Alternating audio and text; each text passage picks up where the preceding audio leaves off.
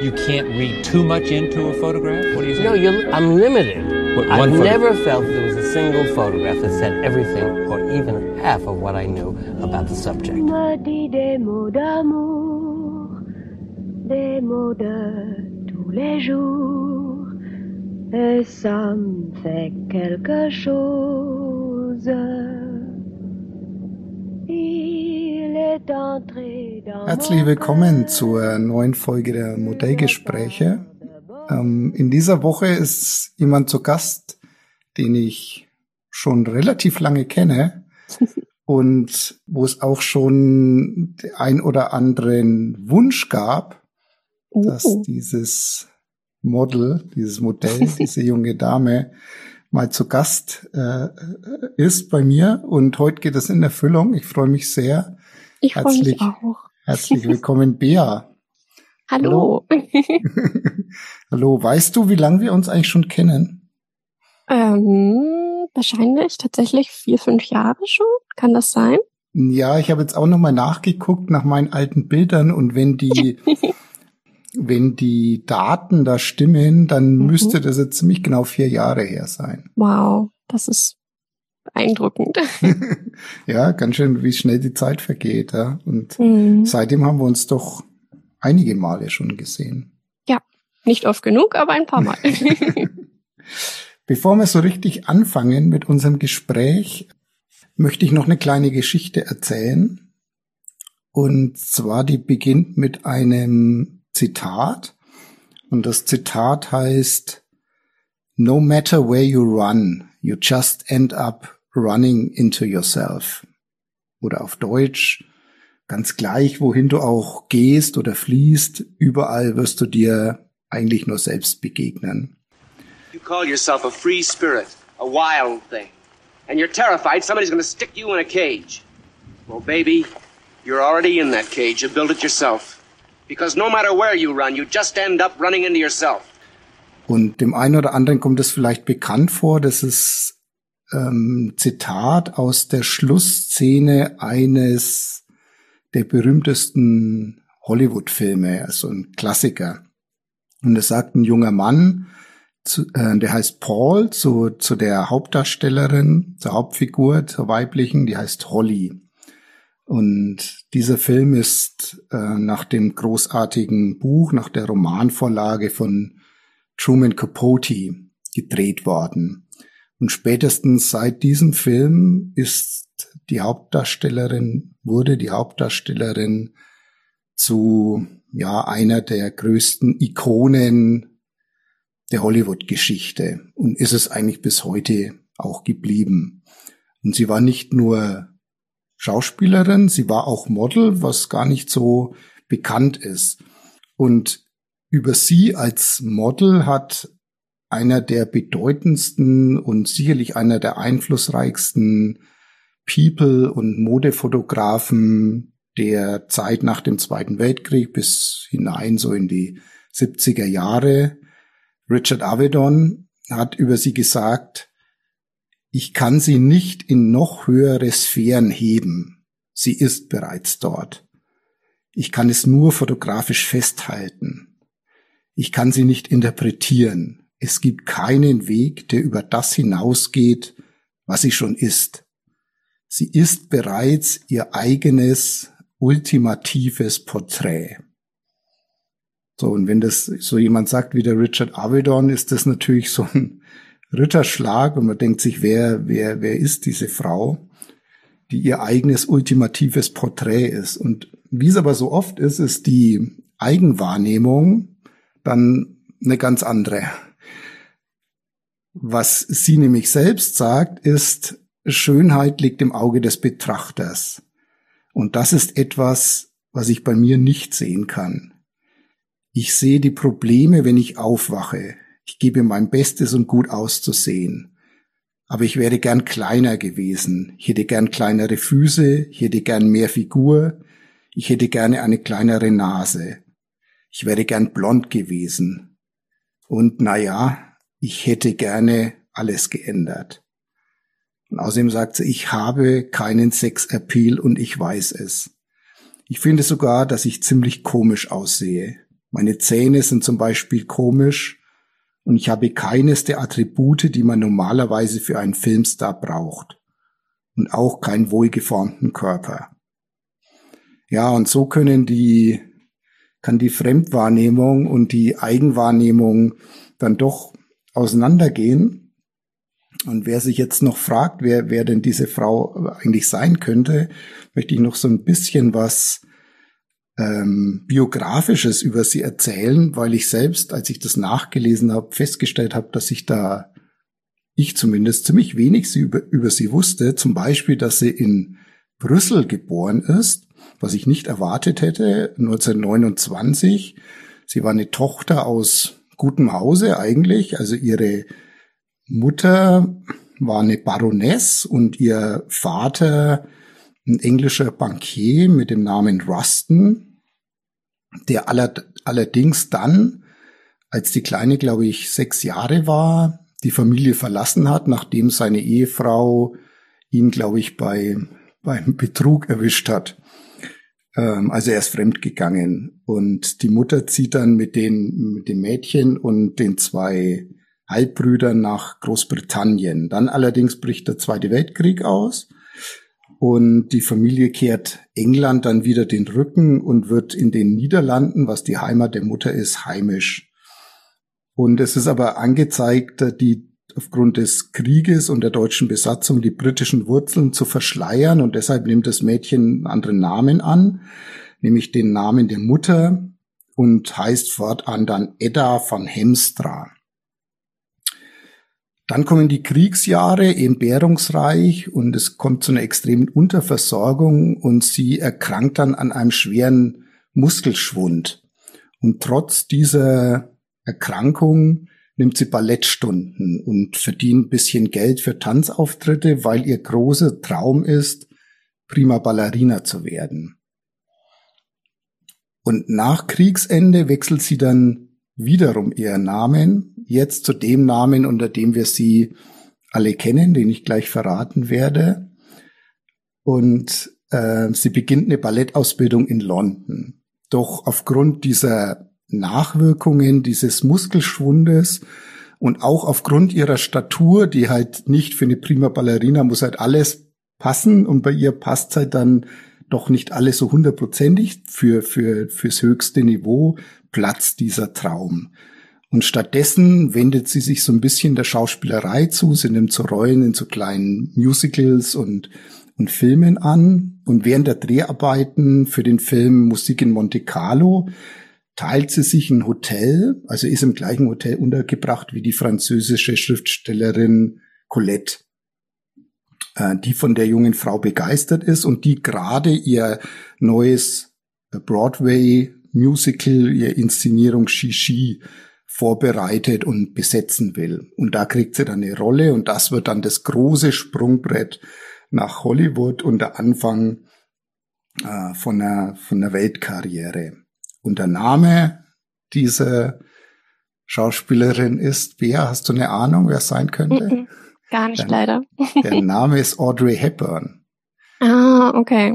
Ja, und der Film äh, ist natürlich Frühstück bei Tiffany, aus dem diese, ja. diese äh, Szene kommt oder dieses Zitat. Ja, und trotz dieser Weltkarriere wird sie immer wieder das verfolgen, was auch in dem Zitat, in dem Film ähm, vorkommt. Nämlich, dass man immer wieder auf sich selbst zurückgeworfen wird und auch auf die eigene Vergangenheit.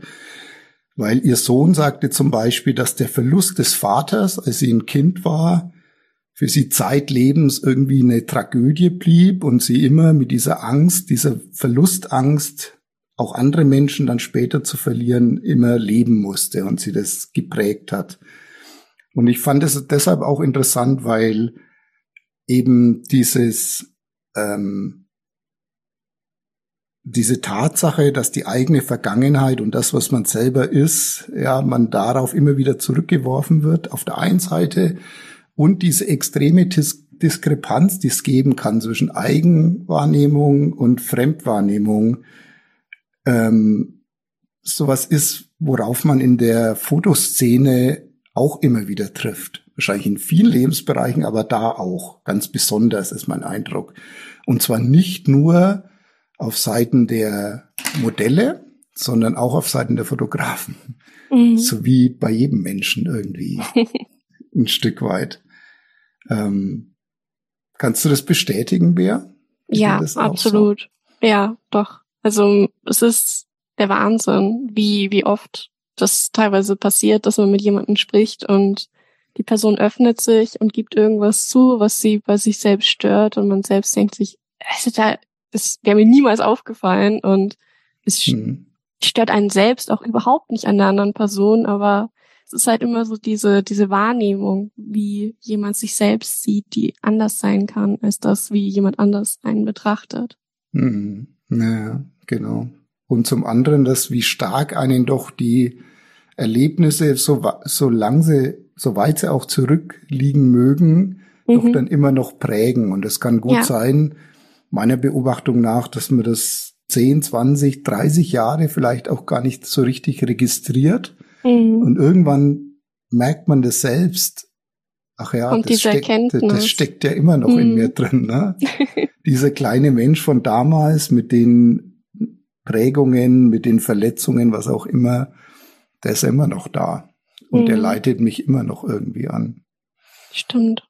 Wie einen Mhm. alles prägt und auch wenn man, wenn man diesen Teil von sich vielleicht auch gerne eigentlich gar nicht mehr haben möchte. Das ist schon der Wahnsinn, wie es einen trotzdem Mhm. immer begleitet. Und man kann Mhm. versuchen, dran zu arbeiten, aber irgendwann mal, gerade wenn es einem nicht klar ist, dass dieser Teil von einem existiert, irgendwann mal fällt es einem auf und man ist so, oh, wow, Mhm. so lange ist es her und dennoch ist es da. Mhm. Und verdrängen bringt halt selten was. Ne? Ja, Man muss sich dem ja. auch stellen irgendwo. Ne? Man muss es sich auch eingestehen erstmal. Genau. Ja, und da auch die ganz Großen sind davon ganz, ganz offensichtlich nicht gefeit, ne? Mhm. So wie die große Audrey Hepburn. Wahnsinn. Gut. Okay, vielleicht kommen wir auf das ein oder andere davon ja im Laufe unseres Gesprächs noch zurück, Bea. Mhm. Wo, wo sitzt du denn gerade? Ich sitze in meinem Wohnzimmer und im Hintergrund sieht man auch schon meinen Weihnachtsbaum. Ja, stimmt. Der Weihnachtsbaum steht schon. Ja, ich Ungeschmückt hab- natürlich noch, aber ich habe ihn tatsächlich gestern erst aufgebaut. Das ist so ein so ein Kunstweihnachtsbaum. ah, okay. So, in so aus so einzelnen Teilen zusammengesteckt. Ja, es sind nur drei große Teile, aber die sind so erstmal ganz ganz schmal gebogen und man muss den dann erst aufklappen. und das war dann ganz ganz witzig, dass ich gestern Nachmittag dann da saß und die ganzen einzelnen Äste nach unten und zur Seite und schön so Mhm. aufgefächert. Ja, Aber der ist ziemlich groß, oder? Geht der, geht der Ja. fast bis zur Decke? Sehe ich das Mhm. richtig? der ist zwei Meter zehn Oh, bis zur wow. Spitze. Also er ist schon ziemlich groß. Aber es, es ist auch eine hohe Decke, die ich hier habe. Also es funktioniert ganz gut. Und wann wird er geschmückt? Ein Äh, Heiligabend? kurz vor Weihnachten, genau. Also wahrscheinlich am 23. Okay. Und wo, wo ist denn dein Wohnzimmer? Äh, in Hof wohne ich jetzt aktuell. In Hof im genau. Sibirien Bayerns. Mhm. Ja, und es liegt schön Schnee draußen. Es ist ganz hell deswegen. Okay, also es ist, wie viel, wie viel Schnee liegt bei euch? Bei uns liegen so, naja, fünf bis zehn Zentimeter vielleicht. Zehn Zentimeter. Bei uns sind es wahrscheinlich auch nur zehn, aber es ist der Wahnsinn, weil die, die, dieser Schnee reflektiert so sehr, dass jetzt zu der Mhm. aktuellen Uhrzeit wäre es eigentlich schon finster, aber weil der Schnee so stark reflektiert, wirkt es eigentlich noch relativ hell. Ja, ist immer schön, wenn mal so richtig Schnee liegt. Ne? Ich mag die Stimmung eigentlich, Ja, eigentlich sehr gern. Dann wird alles so leise, so angenehm leise. genau, das stimmt. Okay, und ähm, was, was hat dich nach Hof verschlagen? Äh, das Studium hat mich tatsächlich nach Hof gezogen, getrieben, so wie man Getrieben. sieht. Oder Verrät- gelockt. Verrätst du uns, was du studierst? Mhm. Kommunikationsdesign. Das war früher Mediendesign, jetzt heißt es Kommunikationsdesign. Und was können wir uns darunter vorstellen? Mm, Im Endeffekt irgendwas mit Medien, wie es viele Leute formulieren würden. Also tatsächlich sehr, sehr viel Digitales. In den ersten paar Semestern haben wir eigentlich fast alles gelernt, von Fotografie, Videografie bis hin zu Webdesign, also Webseiten dann zu erstellen, schön zu gestalten. wir haben auch Programmieren gelernt, ein paar Mhm. Programme da so ein bisschen, was schon an Code zu schreiben, was für mich die größte Herausforderung war. Mhm. Und Okay. deshalb ja sehr weit gefächert tatsächlich. Und wie weit bist du da? Bachelorstudiengang nehme ich an, oder? Genau, da bin ich jetzt aktuell im dritten Semester. Also so geht auf die Halbzeit zu. Genau, perfekt. So kann man es formulieren. Schön. Ja, machen wir doch mal unseren kleinen Fragebogen, oder? Den ich Oh, so, so gerne. ja. Also es sind, es sind nur ganz kurze Fragen. Mhm. Also Name wissen wir ja, Bea. Ne? Mhm. Bea ist die Abkürzung von Beatrice, genau. Beatrice. Okay. Ja. Äh, Eigentlich ein eher seltener Name, oder? Beatrice. Ja, so ein typischer Prinzessinnenname. So. Meine Mutter hat tatsächlich nur Prinzessinnennamen für ihre Töchter ausgesucht. Ah, okay. Wie viele Töchter gibt's? Ähm, noch zwei Mädchen. Also Isabella und Madeleine gibt's noch. Ah, okay. Ja, lauter schöne Prinzessinnen. Mhm. Alter? 24. 24. Das heißt, als wir uns kennengelernt haben, warst du dann noch ziemlich, ziemlich jung. Mhm. 20, 20 dann erst. Genau. Geschlecht? Weiblich. Geburtsort? Ähm, in der Nähe von Nürnberg ist das. Mhm. Welche Ja. Himmelsrichtung von Nürnberg? Südlich. Also eher in Südlich. Richtung München. Aber es ist ein sehr kleiner Ort, deshalb kann ich es gar nicht nennen. Also ich bin tatsächlich in unserem Okay. Badezimmer auf die Welt gekommen. E- Ehrlich? Ja, ich war so eine Wassergeburt. ah, okay. Also nicht, nicht, weil die Zeit nicht mehr gereicht hat im Genau, es war Badezimmer. kein, kein Unfall und kein Zufall, sondern es war absichtlich so du solltest geplant. im Badezimmer zur Welt kommen. Genau, dass das alles schön gemütlich und in warmem Wasser mit Hebamme und allem drum und dran. Mhm. Ja. Schön. War meiner Mutter sehr wichtig, dass das mal eine angenehme Geburt wird. Bist du dann das, das wievielte Kind bist du? Ich bin das dritte Kind im Endeffekt. Das Also Nesthäkchen. ah, es gibt noch eine jüngere. Also ich habe noch einen Halbbruder, aber Ach der hat so. keinen Prinzessinnennamen gekriegt. deshalb habe ich den noch nicht erwähnt. Ah, okay. Und deshalb, ich habe einen älteren Bruder, eine ältere Schwester und eine kleine Schwester. Na, okay. Große Familie. Mhm. Schön. Größe. Eins, äh, 76 oder 77. Je nachdem, ob ich gestreckt bin oder zusammengefallen nach dem Tag. Also überdurchschnittlich groß. Mhm. Ähm, Haarfarbe, Blond, Augenfarbe, blauäugig. Wobei es ist so blau-grün, aber mehr blau als grün. ja, blau als grün. Ähm, jetzt frage ich dich noch was, was ich sonst nicht frage, aber bei dir traue ich's mich. Mhm. Kennst du eigentlich deine Modelmaße? Du musst sie nicht Oh. verraten, aber ich, mich Ja. interessiert nur, ob du die weißt. Mhm. Muss ich kennen, leider.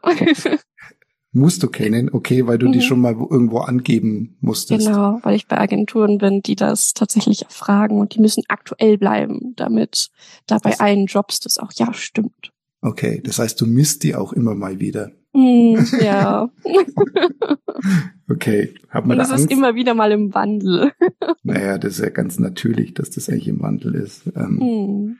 Okay, naja, und wahrscheinlich auf einen Zentimeter ist es eigentlich eh ein Quatsch anzugeben. Ne? Eigentlich schon, ja, das stimmt Ja. schon. Aber sie wollen es natürlich so haben. Okay. Wie fühlst du dich im Moment? Gut. Aufgeregt, äh, wenn ich ehrlich bin. Aufgeregt? Noch immer? Ja, Geht ein bestimmt. bisschen. Geht ja, bestimmt das schnell geht weg. weg. Welche Eigenschaft schätzt du an dir am meisten? Hm, Oder was magst du an dir gerne? Vielleicht mein Optimismus. Das ist was, was, was bei mir, glaube ich, eine sehr gute Eigenschaft ist. Dass ich Ah. jetzt ähm, auch in schwierigen Situationen halt was Schönes drin sehen kann. Das ist schon sehr angenehm. Ja, das ist tatsächlich eine gute Eigenschaft. Das ja, macht vieles einfacher. ja, absolut. Und welche Eigenschaft magst du nicht so gerne bei dir? Hm, Vielleicht meine Unsicherheit. Die ist störend oft. Hast du die, den Eindruck von dir, dass du ein sehr unsicherer Mensch bist? Oder nur in speziellen Situationen? Hm, theoretisch fällt es wenigen auf. Aber man merkt ja von sich selbst oft ein bisschen mehr, was in einem vorgeht. Deshalb, ich weiß besser von mir, wie unsicher ich bin als andere. Das Und meistens umso so, ja. störender ist es dann, wenn man selbst sich denkt so, ach, es gibt eigentlich in dem Moment überhaupt keinen Grund, aber man empfindet halt in dem Moment so.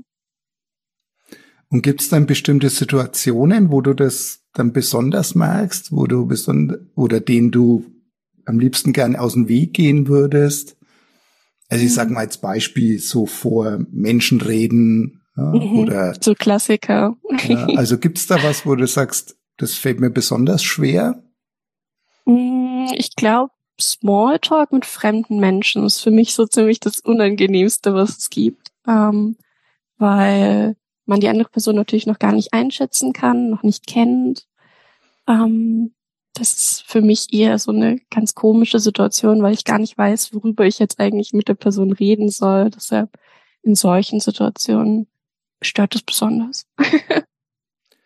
Das ist ja jetzt eigentlich interessant, oder? Weil wenn du in diese Fotomodel-Welt Mhm. dich bewegst, kommt diese Situation re relativ oft vor, wahrscheinlich. Ja, Also ja, ich meine, du triffst immer wieder auf Fotografinnen oder Fotografen, die du vorher noch nicht gekannt hast. Genau, das stimmt. Das ist so eine Situation, in die ich oft gerate und deshalb merke ich ja auch oft, dass es immer noch unangenehm ist.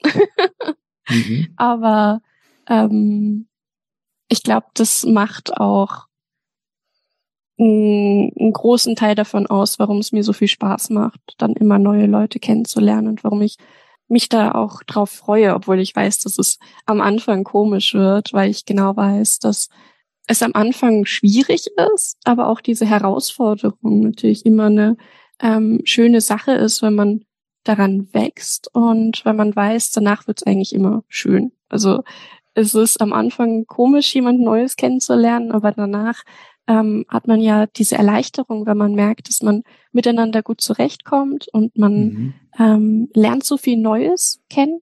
So bei fremden Menschen sind oft Überraschungen dabei, weil man sie eben noch Mhm. nicht kennt. Und man kann so viel Neues lernen. Und deshalb freue ich mich da eigentlich auch immer auf neue Begegnungen. Du kompensierst das aber eigentlich ziemlich gut, finde ich, ja. Also Dankeschön. da, da können wir später noch drauf zu sprechen kommen, aber ich, ich kenne dich ja jetzt auch als, als mhm. Workshop-Model. Ja. Und da stößt du ja gleichzeitig auf mehrere Menschen, die du vorher noch Mhm. nicht kennst. Und man merkt es ja eigentlich so gut wie nicht an, dass das für Dankeschön. dich eigentlich eher was ist, was, wo du dich nicht so wie ein Fisch im Wasser fühlst. Dabei erstmal das, dieses Kennenlernen, nicht das Modeln, sondern das Kennenlernen. Mhm. Dieser Nein. Smalltalk mit fremden Menschen. Was würdest du gerne können? Ein Instrument spielen, das würde mir wirklich gefallen, aber ich kann es leider nicht. Welches Ja. würdest du dir aussuchen? Hm, Ich wollte super gerne Mundharmonika spielen lernen. Mundharmonika, echt? Ja, es wäre halt voll lustig, weil die kann man überall hin mitnehmen und Das stimmt. ja. ähm, es wäre halt irgendwie schon schöner Skill, aber ich habe es nicht hinbekommen. Aber du hast es probiert? Mhm, ja, ich habe mir sogar eine Mundharmonika besorgt und ein Heft und ich habe geübt und ich habe gemerkt, dass es absolut ähm, hoffnungslos ist. Hoffnungslos. ja, ich glaube, mit Instrumenten, das ist einfach, wenn man kein Taktgefühl hat, einfach eine große Schwierigkeit. Da müsste ich einfach noch mehr Taktgefühl lernen. Mhm. Also Taktgefühl nur auf die Musik bezogen. Ja, Nicht ein zwischenmenschliches Taktgefühl. Okay. da ist es zum Glück vorhanden, ja. Kannst du dich eigentlich noch erinnern, wie wir uns kennengelernt haben? Ja, also ich kann mich an einzelne Dialoge noch sehr gut ähm, erinnern. Zum Aber wie ist Beispiel- eigentlich das, wie ist eigentlich das, ja, äh, ich will dich nicht unterbrechen, merkst du mal. Ja, ich merke Dia- mir Dialogen, später. aber erst noch mal einen Schritt zurück. Wie wir überhaupt zusammengekommen sind, fotografisch. Das Ähm, weiß ich nämlich ehrlich gesagt nicht mehr. Ich weiß noch genau, was das erste Shooting war. Mhm. Aber äh, wie es dazu kam, weiß ich ehrlich gesagt nicht mehr. Ich glaube über Instagram und eine Story, die du gemacht hast. Und ich habe mich dann irgendwann einfach mal getraut. Ich Mhm. glaube, ich habe dir dann geschrieben und du hast gesagt, ja, gern. Ah, okay, siehst das Wort, das weiß ich, weiß ich gar nicht mehr so genau. Weil eigentlich, eigentlich warst du ja dann noch zu jung. Ich hat- hatte ja mal irgendwann mir selbst die Regel gegeben, die vielleicht dann, ich vielleicht auch danach erst aufgestellt habe Mhm. Und 21 als Grenze so, so angegeben. Ah, und ja. Model soll nicht jünger sein. Mhm. Kann sein, dass das noch irgendwie vorher war.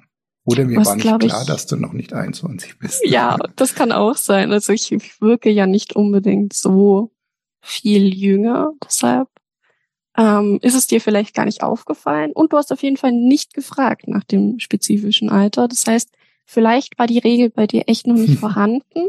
Hm. Und ich glaube, unser erstes Shooting war vielleicht sogar ein Porträt-Shooting.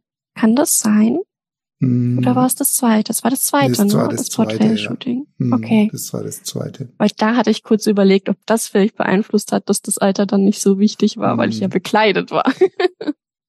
Ja, nee, beim ersten. Und ja, eigentlich sollte man, also wenn man auch nur den leisesten Zweifel hat, ob das Modell eigentlich alt genug ist und Mhm. erstmal ist die Grenze natürlich volljährig zu sein, muss man eigentlich nachfragen. Aber Mhm. irgendwie, offensichtlich habe ich damals keine Zweifel dran gehabt, dass du zumindest volljährig bist.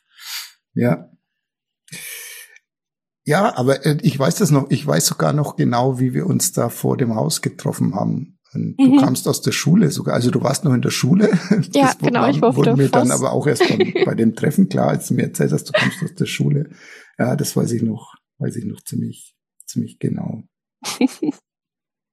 Ich habe dich ja vorhin unterbrochen, du wolltest noch was von den Dialogen erzählen. Ja, ich fand einen, einen Satz ganz lustig. Da saßen wir zusammen am Tisch und ähm, ich habe dir gezeigt, was ich alles so mitgenommen habe und du hast gesagt, dass du kein Unterwäschefotograf bist. Und das fand ich sehr, sehr lustig. ja, me Ähm, meistens sage ich immer kein, ich fotografiere nicht für einen Unterwäschekatalog. Ja, Genau, ja, genau. Mhm. Das, es geht nicht um, um die Kleidung und um die Dessous, sondern es geht um den Menschen und das fand ich schon sehr schön. Wie viel Erfahrung hattest du damals schon? Ähm, ich bin mir nicht zu 100% sicher. Ich weiß nur, dass ich schon ein paar Aktshootings vorher hatte, sonst hätte ich mich, glaube ich, auch nicht getraut, dich zu fragen. Hm. Ich stelle jetzt gleich mal die Frage aller Fragen. Mhm. Und zwar, warum modelst du? Hm. Also was ist eigentlich der, oder ich sag's mal ein bisschen präziser, warum hast du damals angefangen damit? Was hat dich dazu Oh. bewogen? Hm. Das ist allerdings, das müsste man aufteilen in zwei Etagen. So, warum modele ich jetzt immer noch? Mhm. Also, was hat mich dabei gehalten? Und Mhm. warum habe ich angefangen? Mhm, ähm, gerne. was zwei unterschiedliche Sachen sind auf jeden Fall. Ähm, am Anfang wollte ich ja eigentlich mich wohler vor der Kamera fühlen, Mhm. ähm, weil ich da noch große Probleme damit hatte, irgendwie mit meinem Gesicht und meinem Aussehen. Und ich wollte so gerne meine Cosplays festhalten. Also die Kostüme, die ich zu dem Zeitpunkt gemacht habe, waren halt recht aufwendig und viel Zeit und Geld ist reingeflossen und ich habe mich dann geärgert, weil ich im Endeffekt das ja dann die meiste Zeit des Jahres nur im Schrank rumliegen habe und halt es nicht so auf Handyfotos kommt es einfach nicht rüber. Und ja, da habe ich mir gedacht, ja, okay, wenn ich mich fotografieren lasse damit, dann wird es bestimmt viel cooler aussehen. Aber wenn man sich selbst unwohl fühlt vor der Kamera, macht es natürlich dann auch keinen Sinn, weil dann sehen die Bilder auch nicht schön aus. Und da hatte ich eben dann die Hoffnung, wenn ich ein paar Shootings mache, fühle ich mich vielleicht wohler vor der Kamera und dann funktioniert das alles besser. Mhm. Ist eigentlich schon interessant, ne? Weil wenn man sagt, man fühlt sich eigentlich nicht wohl, erstmal Mhm. mit sich selbst, mit irgendwas an sich selbst und nicht vor der Kamera, dann zu sagen, jetzt mache ich aber erst recht ja, stimmt. Fotoshootings. Ne? Das ist eigentlich jetzt nicht das Naheliegende. Also Mhm. ist ja eigentlich auch mutig, oder? Ja, ich glaube, es ist das, was die meisten Handlungen von dem, wie ich auf Sachen zugehe, so wie die Sachen miteinander zusammenhängen, weil ich mir ganz oft denke so, ha, lieber nicht. Und dann denke ich mir, ja, aber das ist ja im Endeffekt eigentlich eine Schwäche und eigentlich unnötig und eigentlich blöd, dass diese Angst da ist und dann möchte ich diese Angst besiegen. Mhm. Okay, das heißt, du gehst dann wirklich ganz offensiv damit auch um. Mhm. Ja, so wie mit meiner Spritzenangst, dass ich dann Blutplasma spenden gegangen bin, dann mache ich was Gutes und dann besiege ich die Angst vor Spritzen. Hat noch nicht funktioniert. also du hast Blutplasma gespendet, aber die mhm. Angst noch nicht überwunden. Es ist immer noch so, dass ich beim Blutplasma spenden meistens dann umkippe im Sinne von ich lieg da und mhm. irgendwann ähm, heißt es dann, oh, wir müssen die Füße hochlegen von ihr, sie ähm, hat Probleme. okay. Ja. Ist es dann ein Unterschied, ob es so ein gro relativ große Spritze mit großer Kanüle zum Blutabnehmen ist oder nur so eine kleine Minispritze zum Impfen? Leider macht es überhaupt keinen Unterschied und das Schlimme ist, auch wenn nicht ich gestochen werde, sondern zum Beispiel ein Tier oder ähm, eine andere Person, ich, ich krieg trotzdem echt, wenn ich die Dinger sehe, ich, ich dreh durch und ähm, ja, das ist einfach so eine Panik, die mir aufkommt. Aber es ist inzwischen echt viel besser geworden, weil ich auch mhm. meinen Mitbewohner immer wieder mal äh, spritzen muss. Der kriegt jetzt Hormone gespritzt und mhm. am Anfang war ich auch so, oh nein, aber er müsste sich sonst so eine richtig, richtig lange Nadel ins Bein rammen. Und ähm, das ist halt nicht so angenehm und deshalb hat er halt gefragt, ob ich das immer wieder mal mit ihm am Arm machen könnte. Dann ist es eine kleinere Nadel und weniger unangenehm. Und da habe ich gesagt, ah, okay. ich habe Angst. Aber okay, wir machen das. Ich werde die Angst besiegen. Und am Anfang habe ich geschrien, wenn ich die genommen habe, weil ich muss ja ganz genau einen bestimmten Punkt an seinem Arm treffen. Und dann macht er immer so ein süßes kleines Kreuz an seinen Arm mit seinem mhm. Nagel, drückt er quasi hin, damit ich es treffe. Und dann muss ich da genau hintreffen. Und ich muss die Nadel anschauen, wie sie so durch seine Haut durchgeht. Und es ist, ah, es ist so fürchterlich. Also, da habe ich wirklich am Anfang habe ich noch geschrien und so. So, man hat mir wirklich angemerkt, wie nervös ich bin. Und jetzt inzwischen bin ich relativ ruhig dabei. okay, ein Schuh ist bald zur Krankenschwester um. er hat halt wirklich gesagt, so, ja, also eigentlich läuft das schon ziemlich professionell bei dir. okay. Siehst du aber nicht so, ein, so eine Schwesterntracht an. nicht jedes Mal, nein. Nur, nur an besonderen Tagen. Nicht Berufskleidung. Okay. Gut. Aber jetzt hast du ja schon gesagt, als du damals, als wir uns das erste Mal getroffen haben, da warst du dann, wir nehmen an, 20 mhm. und hattest aber auch schon vorher ein paar mhm. Aktshootings, mhm. was jetzt auch nicht so ganz selbstverständlich ist. Ähm, kannst du das noch mal ein bisschen beschreiben, wie es denn dazu kam, dass das so schnell dann auch und auch in mhm. relativ jungen Jahren schon in diese Richtung ging? Ähm, es ist tatsächlich auch irgendwie witzig, wenn man sich überlegt. Also ich glaube, das war tatsächlich mein viertes Fotoshooting erst, das direkt dann ein Aktshooting war, weil ich einem Fotografen Pärchen gefolgt bin, die unfassbar schöne Naturfotos gemacht haben mit ähm, eben Akt mit involviert, also Frauen, die eben dann in der Natur mit einbezogen sind. Und ich fand die Bilder wunderschön. Und ich habe mir gedacht, ach, ich würde mit diesen Menschen wirklich gerne mal ein Fotoshooting machen. Und die haben mir eben dann auch geschrieben und meinten, aber es ist natürlich Akt. Hast du sowas schon mal gemacht und würdest du dich das trauen? Bist du dir sicher? Und dann habe ich überlegt. Ich habe wirklich überlegt. also so, du hm, warst nicht sicher. Hm, ja, ich war mir sehr unsicher, aber man, es ist natürlich schon Überwindung. Dann habe ich zwei Wochen überlegt. Und ich habe mir gedacht, aber ich will es ja eigentlich. Ich möchte es ja wirklich probieren und ich fände es echt schön. Aber ich halt gefragt, ja, ich fühle mich mit meinem Gesicht halt nicht so wohl. Wie es möglich, irgendwie das Gesicht nicht mit zu involvieren? Und meinten sie, ja, kein Problem, das kriegen wir hin. Dann machen wir einfach viele Posen, wo das Gesicht halt nicht mit dabei ist. Und mhm. das hat mhm. mir dann diese ganze, irgendwie diese Angst davor schlagartig genommen, was eigentlich total verrückt ist. Mhm. Ähm, weil es gezeigt hat, wo eben wirklich meine größte Unsicherheit liegt, überhaupt nicht dabei, mich nackt vor fremden Menschen zu zeigen, sondern im Endeffekt davor mein Gesicht auf Bildern zu haben. Und ach, das war schon verrückt. Und dann bin ich dahin gefahren mit meinem Freund zusammen, der ähm, hat dann gleich mit mir einen kleinen Ausflug daraus gemacht. Mhm. Fand das auch ähm, ziemlich cool, dass ich mich das traue, obwohl ich da eigentlich ja ein bisschen unsicher war. Aber der war gleich so, ja, willst du das denn machen? Und ich so, ja, ich möchte das gerne machen. Ja, wieso sagst du denn denen dann nicht, dass du es machen möchtest?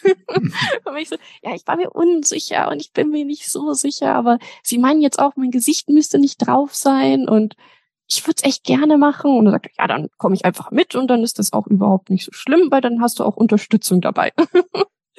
und das fand ich dann echt süß. Also ähm, auch da so diesen Unterstützung von jemand anders noch mit dabei zu haben, dass man jetzt nicht komplett allein mit der Situation ist, das hat mir auch ähm, irgendwie Sicherheit gegeben. Ja. ja. Sehr witzig, weil normalerweise, wenn wenn bei Aktshootings das Thema ist, das Gesicht soll nicht zu sehen sein, hat es ja eigentlich meistens einen ganz anderen Grund, dass man halt, falls die Bilder veröffentlicht werden, mhm. nicht zu erkennen ist. Ja, dass es ja? anonym bleibt. Dass ja. es anonym bleibt. Und bei dir hat es aber einen ganz anderen mhm. Grund gehabt. Ja.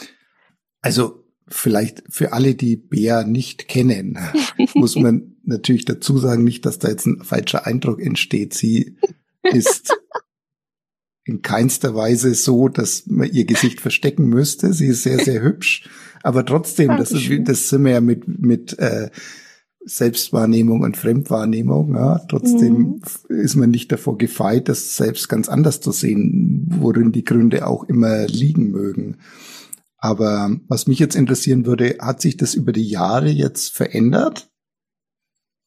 Die Angst, mein Gesicht zu zeigen, ist Gott sei Dank weg. Also das hat tatsächlich funktioniert. Das Fotografieren hat, ähm, also es hat Zeit gedauert. Ich glaube, das ist ganz normal, dass man jetzt nicht nach seinem allerersten Fotoshooting sagt, wow, ich fühle mich plötzlich wunderschön und fühle mich wohl und überhaupt, wenn man im Endeffekt halt 20 Jahre lang das nicht mochte, dass man dann plötzlich nach einem Shooting es mag, ist, glaube ich, normal. Aber es ist inzwischen so, dass ich auch teilweise Porträts unheimlich schön finde von mir und es macht mich unheimlich stolz, auch so ein schönes Porträt von mir zu sehen und dann zu sagen, ich gefalle mir und das ist besonders, es ist wirklich schön. Jetzt sind wir ja schon so ein bisschen bei den, bei den Aufnahmebereichen. Mhm. Wenn du jetzt das siehst, was du aktuell so magst, Kannst du das so ein bisschen einordnen, wie viel in welchen, also welche Aufnahmebereiche überhaupt und wo mhm. hauptsächlich und wo weniger?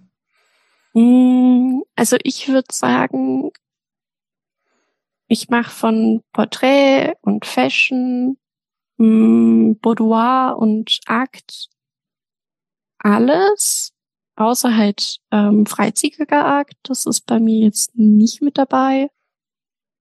Am meisten mache ich, glaube ich, Boudoir und Aktfotografie, weil es mir auch am meisten Spaß macht, tatsächlich. Immer noch.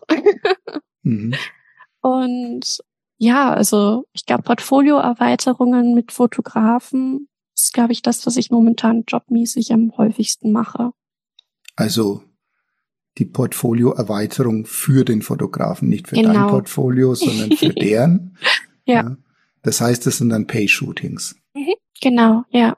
Also ich shoote auch für, für meinen eigenen OnlyFans und Patreon-Account. Mhm. Ähm, das ist auch wieder was, wo viel Zeit reinfließt, aber ähm, das ist eben nicht nur das, was ich mache. mhm. Okay, aber du magst auch abseits von deinen OnlyFans Patreon-Geschichten und Pay-Shootings mhm. trotzdem auch noch so klassische TFP-Sachen? Also TFP mache ich momentan nicht mehr wirklich. Es ist selten geworden. Also ich mache es, hm, zu sagen, nee, man macht es überhaupt nicht mehr, ist natürlich ähm, nicht richtig, weil man immer irgendjemanden findet, wo man sagt, ach, ich brauche genau solche Bilder jetzt für mein Portfolio, ich will das. Und mhm. man ist halt auf der gleichen, auf dem gleichen Level und sagt, ja, TFP funktioniert auf jeden Fall. Dann macht man eben mal für seine Mappe gemeinsam was oder weil man irgendein Projekt hat, wo man sagt, okay, da haben beide Leute richtig Lust drauf und man plant das gemeinsam, dann funktioniert es auch. Aber Pay-Shootings sind momentan so das, was ich am meisten mache. Und wie läuft die Rekrutierung der, der Kunden quasi? Also wie, wie, wie kommt's, wie kommst du an die Fotografen und die Fotografen an dich oder Fotografinnen? über welche Kanäle? Meistens über ähm, tatsächlich so Mundpropaganda zwischen Fotografen oder eben ähm, Instagram ist ganz, ganz stark bei mir, weil das natürlich dadurch, dass es eine Bilderplattform hauptsächlich ist, auch ähm, ziemlich praktisch, wenn man Leute direkt anschreiben kann. Und da finde ich, glaube ich, bisher ziemlich viele, die halt dann mich anschreiben und ähm, mit denen das dann eigentlich auch ziemlich gut geht. Also entweder über E-Mail oder eben Instagram. Und es ist halt schön, wenn dann auch Fotografen, die mit einem gearbeitet haben, die Bilder weiter zeigen und sagen, oh, nur, neue Bilder, es war so schön, es hat Spaß gemacht. Und dann melden sich andere Fotografen bei mir und sagen, hey, der und der hat von dir erzählt, hast du vielleicht auch Lust, mit mir zu shooten? Und dann fühlt man sich so geehrt und denkt sich, oh, schön weiterempfohlen zu werden. Das ist schon echt lieb. Und wie viel Shootings pro Monat kommen da so im Schnitt zusammen? Schwankt es sehr stark oder ist es mhm. relativ kontinuierlich? Es schwankt natürlich von Woche zu Woche, aber momentan ist es so, dass ich tatsächlich vier Jobs in der Woche habe. Und wow. ja, das ist viel. Also Gott sei Dank nicht jede Woche, sonst wäre es zu viel, weil ich auch recht weit fahre meistens für die Jobs. Aber es ist schon so, dass mir nicht langweilig wird. Mhm. okay. Ja, kommt ja dann auch gut, gut Geld rein dabei, ne? Ja, auf jeden Fall. Da Wenn bin ich echt happy. Größtenteils Payjobs sind, dann. Mhm. Mhm. Ja.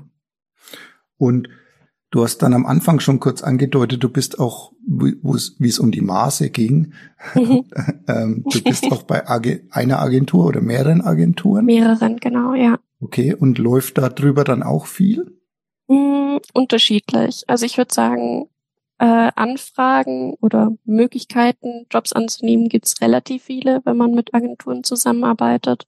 Aber da ist eben das Traurige, dass man trotzdem auch viel sich Termine frei halten muss. Und dann kann es sein, dass man in der engeren Auswahl ist und dann ein paar Tage vorher halt erfährt, kriegt man den Job wirklich oder kriegt man den Job nicht wirklich.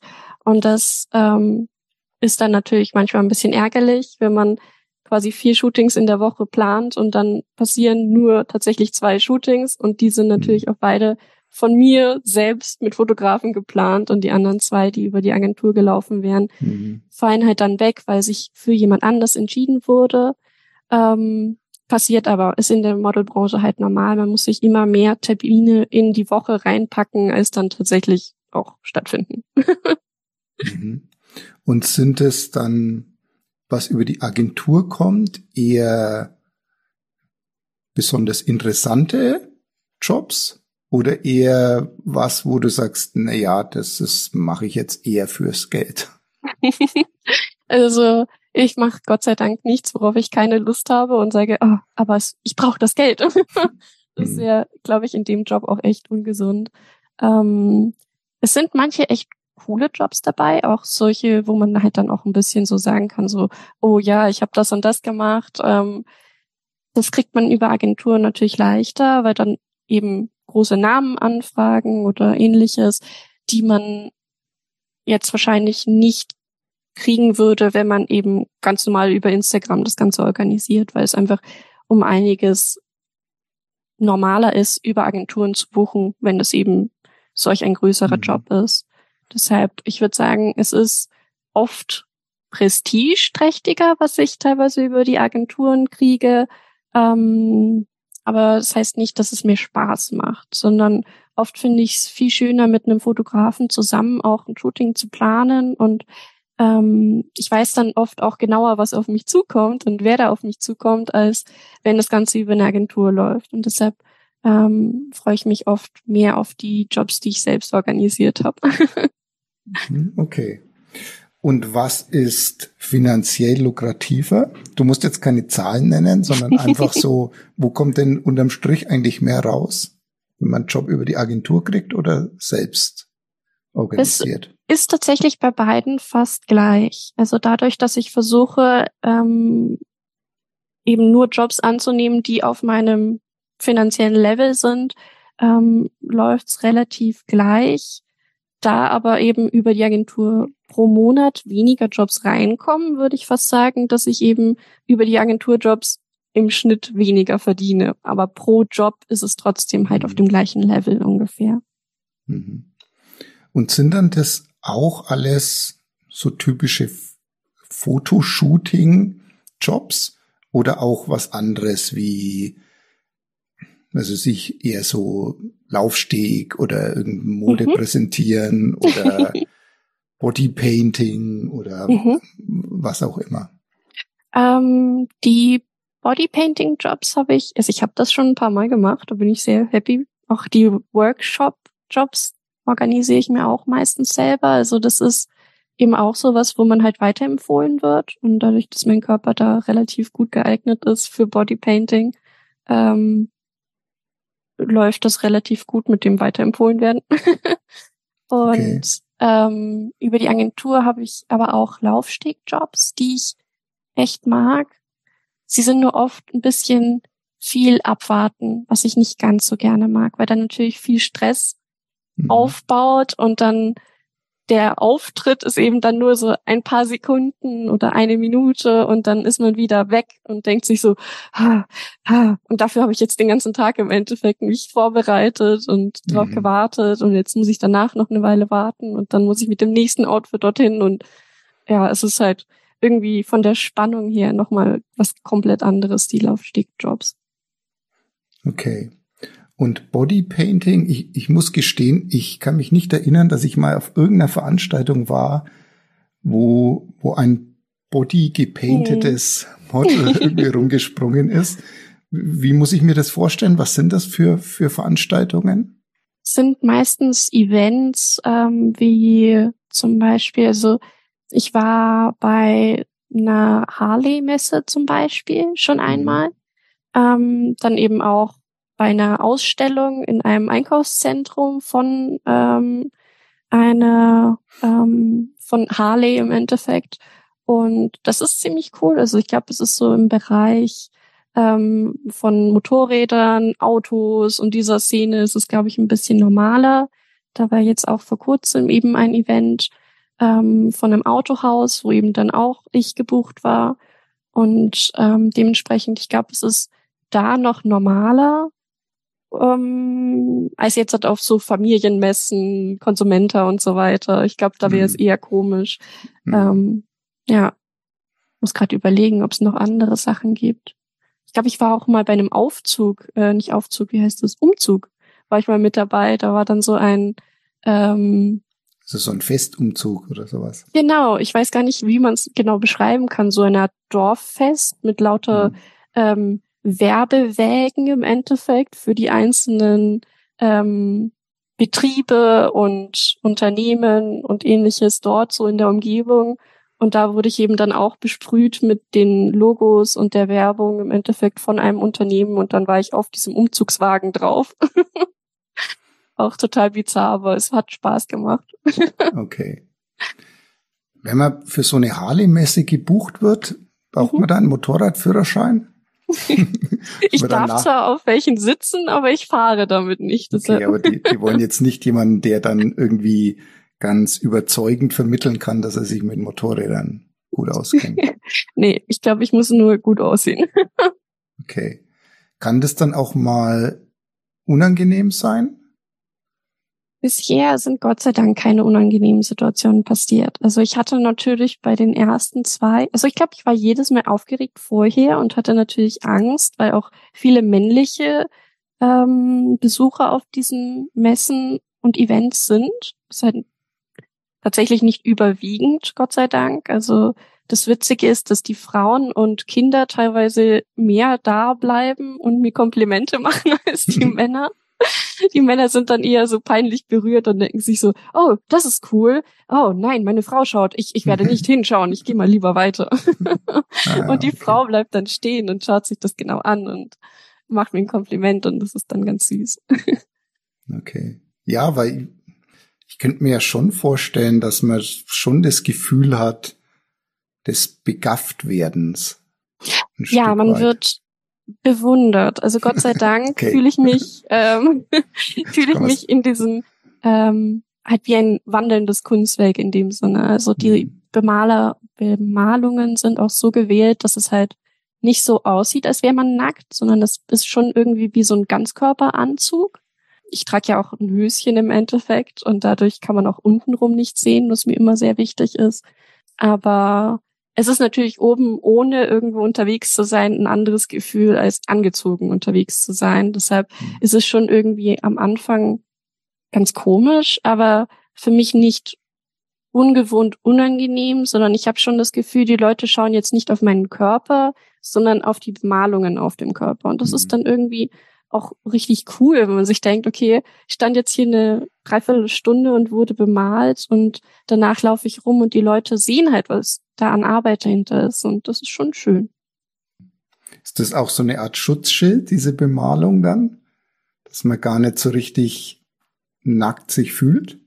Mm, Ich fühle mich nackt nicht ähm, verletzlich und schwach, sondern oft habe ich das Gefühl, das ist eher so ein Gefühl von Stärke ist in dem Sinne, dass ich mich das überhaupt traue. Also auch dadurch, Mhm. dass die meisten Leute sehr überrascht und eher bewundernd schauen in dem Moment, wenn sie mich eben betrachten und ich Komplimente dafür kriege, was ich tue, habe ich oft eher das Gefühl, es wird ähm, anerkannt in dem Sinne, dass ich mich das traue und dass ich so mutig bin. Und dementsprechend würde ich sagen, die Bemalung ist nicht das, was mich schützt, sondern eher so die Tatsache, dass ich mich das traue, ist schon so, dass die Leute sich denken, oh wow. Mhm. Wie lange braucht man, um sowas abzuwaschen? Ah, Ich mache meistens ein langes Bad. Dementsprechend, ähm, ich glaube, wenn man sich angestrengt abrubbeln würde in der Dusche, würde es wahrscheinlich länger dauern, als wenn man einfach eine halbe Stunde lang badet. So, das Zeug löst sich sehr, sehr gut in der Badewanne. Deshalb, ich glaube, eine halbe Stunde baden reicht, um danach sauber zu sein. Okay. Jetzt hast du gerade schon mal kurz an, angerissen, dass du auch Workshops machst. Mhm. Was ich ja auch weiß. Weil du ja bei mir auch schon dreimal, oder? Ja, genau. Dreimal warst. Mhm. Ähm, wie bist du jetzt dazu gekommen? Also wie oft machst du das? Wie, bei wie viel unterschiedlichen Fotografinnen und Fotografen warst du dann schon? Und kannst du da so ein bisschen berichten, was das eigentlich für eine Erfahrung ist? Also ähm, ich habe das tatsächlich noch gar nicht so oft gemacht. Dadurch, dass ich es dreimal bei dir gemacht habe und ich glaube zwei oder dreimal bei einem anderen Fotografen und bei einem anderen Fotografen auch ein paar Mal, noch nicht Mhm. so oft. Also ich glaube, wenn es hochkommt, sind es 10, 15 Workshops gewesen, die ich jetzt in den letzten Jahren gemacht habe. Und es ist unheimlich aufregend. Es ist wirklich schon anders, als wenn ich mit einem Fotografen zusammen ein Fotoshooting habe. Aber es ist auch sehr, sehr schön, so viele Menschen auf einmal dann zu haben, die alles gleiche Hobby und die gleiche Leidenschaft teilen. Das ist schon wirklich schön. Aber es ist doch auch, also ich denke mir das jedes Mal wieder, es ist doch auch unglaublich anstrengend, oder? Also wenn das dann über mehrere Stunden geht und klar, die Fotografinnen und Fotografen haben immer wieder Pause, die Mhm. wechseln sich so ab, ja, aber das Model, in dem Fall du, arbeitest durch. Ja, Mhm, Und das ja, ist jetzt das auch stimmt. unanstrengend, was man da macht. Ja, also es ist wahrscheinlich noch ein bisschen anstrengender, ist mit einem Fotografen zu arbeiten, weil man natürlich, ähm, wenn die eine Person gerade Pause macht, mit einer anderen Person zusammen shootet.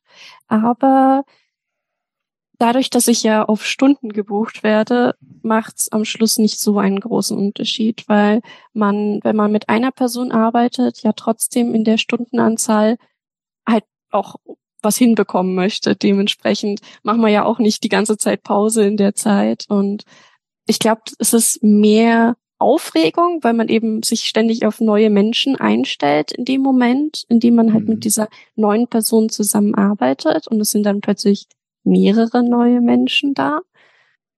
Aber am Schluss des Tages, glaube ich, fühle ich mich genauso ähm, körperlich belastet wie bei einem Shooting mit einem Fotografen. hm.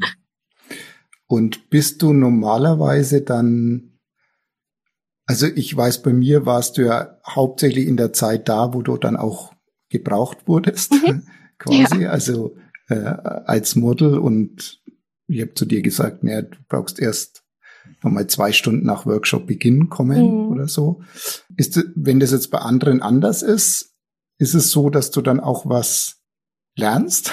Also, dass du sagst, ich höre mir das ganz gerne mal an, was da noch so erzählt wird oder auch während des Fotografierens natürlich mhm. und, und sagst, ah, okay.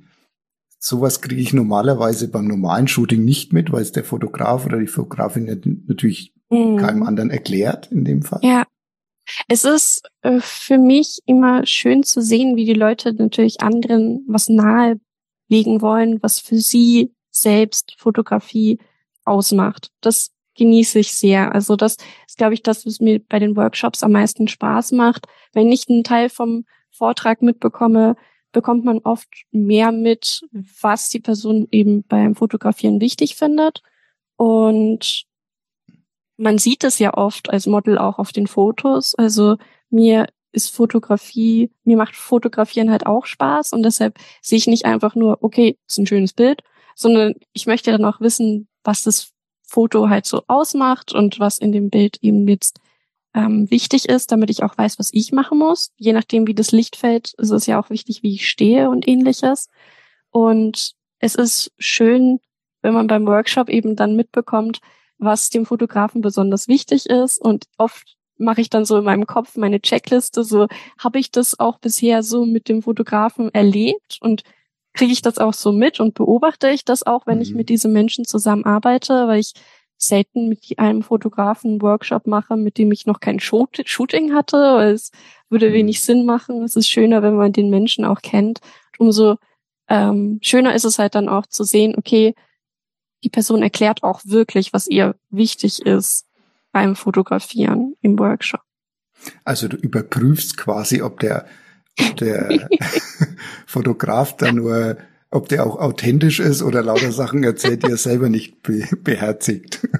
Naja, also ich gucke natürlich, ob das der Fall ist, aber in der Regel ist es schon so. Also es wäre ja auch verrückt, wenn die Leute dann irgendwie was ganz anderes erzählen, als auf ihrem in ihrem Portfolio selbst zu sehen ist. Das wäre auch hm. einfach nicht ja, authentisch. Und hast du die verschiedenen Workshops dann sehr als sehr unterschiedlich wahrgenommen oder eigentlich so, dass du sagst, irgendwo ist es auch immer wieder ähnlich? Total unterschiedlich tatsächlich. Also dadurch, dass die Fotografen alle eine unterschiedliche Art als Mensch haben und auch eine unterschiedliche Art zu fotografieren, ist es tatsächlich auch sehr unterschiedlich, was sie in ihrem ähm, Workshop berichten und wie auch das Fotografieren dann abläuft und ähm, wie die Leute eben dann auch miteinander umgehen, wie der Fotograf, der den Workshop leitet, auch mit mhm. seinen, in dem Fall halt Teilnehmern des Workshops umgeht. Es ist sehr faszinierend zu beobachten, wie unterschiedlich die Leute da sind. Ich meine, das ist wahrscheinlich ja auch eine der Hauptaufgaben, ne, die mhm. als Workshop-Leiter da die die Meute zum einen ein bisschen zusammenzuhalten, zum anderen zu disziplinieren, mhm. trotzdem was an den Mann oder die Frau irgendwie zu kriegen und aber das alles in einer einigermaßen relaxten Stimmung. Ne? Das genau. ist wahrscheinlich ja. Auch eine große Herausforderung. Ergibt sich aus den Workshops mit den Workshop-Teilnehmern dann, hat sich da, haben sich dann da auch Nachfolgen zu Pay-Shootings mal entwickelt? Mhm. Ja, es ist tatsächlich eine gute Art von Kennenlernen oft. Also das ist das Schöne. Ich habe das schon erlebt, dass Workshops auch hauptsächlich gebucht wurden, weil ich da auch mit dabei bin, wo ich mich danach dann sehr gefreut habe, dass die Leute sagen, ja, mit dir wollte ich schon öfter shooten, aber ich habe mich nicht getraut zu fragen und jetzt warst du da in dem Workshop und jetzt habe ich gesagt, ja, okay, jetzt mache ich das mal und das ist natürlich echt schön und wenn man dann danach wieder miteinander shootet, das ist natürlich auch toll, dass man sich schon kennt und weiß, dass man miteinander funktioniert. Ja, ist schön. Jetzt hast du ja schon ganz viele Fotografen kennengelernt und Fotografinnen auch. Wie, mhm. viel, wie viele Frauen waren da ungefähr dabei? Weniger. Und das ist das Traurige. Also ich fände schöner, wenn die Frauen da ein bisschen ähm, auch mal dominant werden oder ein bisschen ausgleichen. Also ich muss sagen, Fotografinnen kenne ich vielleicht zehn und Fotografen deutlich mehr. Mhm. Dementsprechend ähm, habe ich deutlich weniger Frauen kennengelernt bisher. Ja. Aber grundsätzlich gibt's ja da ganz verschiedene Typen. Mhm. Absolut. Ja. Und hast du grundsätzlich Präferenzen? Also, dass dir bestimmte Typen, also die, die so in eine bestimmte Richtung gehen, mhm. nicht was sie fotografieren, sondern wie sie Von in ihrer Art, Art ja. sind, mhm. lieber sind als andere?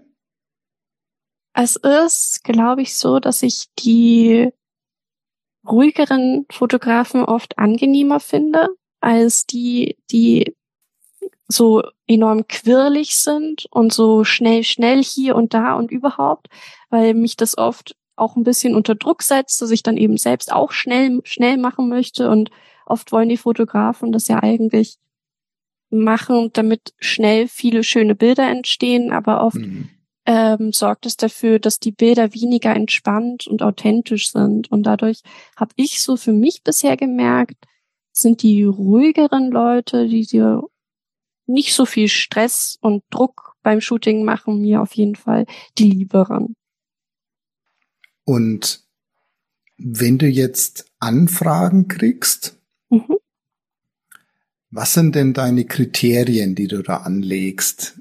Ob es eine Zusage gibt oder nicht. Also sowohl, also oder vielleicht, wenn man es trennen will, auf der einen Seite bei Pay-Sachen, mhm. da wirst du ja trotzdem nicht alles annehmen, nur weil es Geld mhm. dafür gibt, nehme ich an. Mhm. Und dann natürlich auch bei TFP-Sachen, die du jetzt in letzter Zeit offensichtlich nicht mehr so oft magst, aber ja doch viel auch gemacht hast.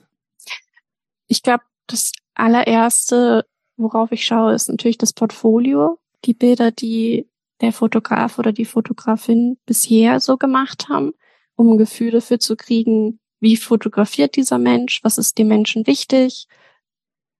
Und wenn da einfach das Ganze nicht so vom Geschmack her zusammenpasst, dass man sagt, okay, äh, ich erkenne mich da nicht so wirklich wieder in diesen Bildern, ich kann mir nicht vorstellen, dass das zu mir passt, dann ist schon mal sehr schwierig, da überhaupt ähm, zusammenzukommen, weil man von dem Menschen ja dann auch nicht erwarten kann, dass dieser Mensch dann für dich anders fotografiert, sondern der fragt dich ja an, damit du Teil seiner Bilder wirst. Und mhm. ich glaube, deshalb ist so das Portfolio das, was auf den größten ersten Eindruck macht und das auch mit am meisten entscheidet.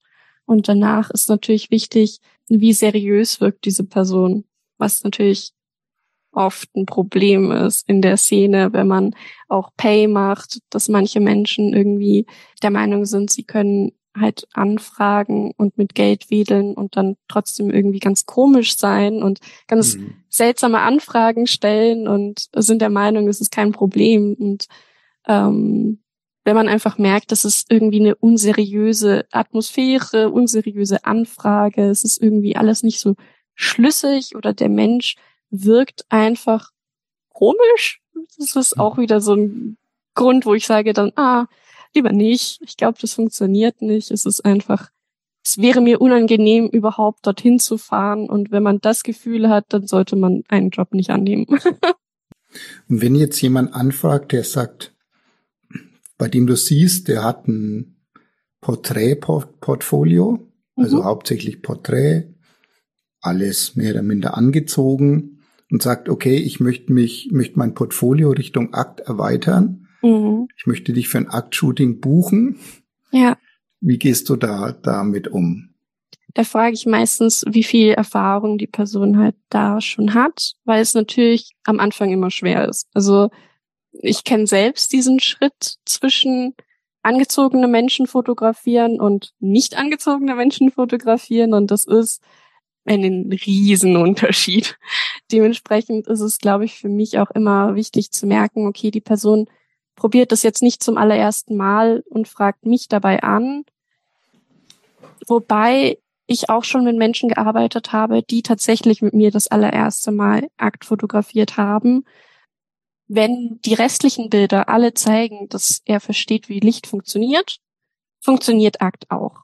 Wenn ich aber sehe, dass dieser Mensch auch bei angezogenen Menschen nicht versteht, wie Licht funktioniert, kann ich auch kein Akt mit diesen Menschen shooten, weil dieser Schritt ist einfach nicht gesund, diesen Schritt schon zu wagen. Solange man Licht nicht verstanden hat, sollte man halt keine kein Akt fotografieren, finde ich, weil dann einfach höchstwahrscheinlich Bilder entstehen, die sehr unvorteilhaft sind. Und man kann leider auch eine, eine schöne Person unheimlich schlimm aussehen lassen, wenn das Licht einfach fürchterlich ist. Deshalb, ja. ja jetzt musst du vielleicht noch erklären, wo, woher du selbst diesen Schritt kennst. Du hast jetzt gesagt, mhm. du kennst selbst den Schritt, einen angezogenen Menschen zu fotografieren versus einen nackten. Mhm. Woher weißt du das? ähm, dadurch, dass ich jetzt so lange Fotografen beobachtet habe, hat mich relativ früh auch dieses Verlangen gepackt, selbst ein bisschen zu fotografieren. Und am Anfang ist man natürlich mit allem unzufrieden, was man macht.